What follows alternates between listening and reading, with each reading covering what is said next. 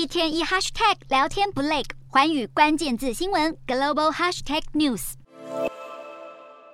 美国股市因为九月五号劳动节假期休市一天。欧洲股市方面，俄罗斯停止北溪一号天然气运输，让欧洲能源危机再度恶化，天然气价格一度狂飙三十六个百分点，欧元也刷下了二十年新低。在经济衰退疑虑笼罩之下，德国股市带头重摔百分之二。欧洲三大股市多半下跌，英国股市小涨六点二四点，收七千两百八十七点四三点；德国股市下跌两百八十九点四九点，收一万两千七百六十点七八点；法国股市下挫七十四点二九点，收六千零九十三点二二点。以上就是今天的欧美股动态。